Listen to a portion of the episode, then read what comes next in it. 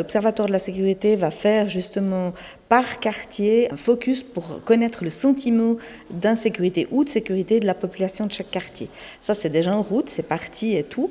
Et maintenant, on va passer à tous les quartiers. Euh, le Covid a un peu retenu, on a quasi deux ans de retard avec tout ça, mais ça va être un peu ce genre de choses et connaître vraiment le sentiment de la population. Parce que ça, c'est important pour pouvoir après adapter les mesures en fonction peut-être de certains quartiers aussi.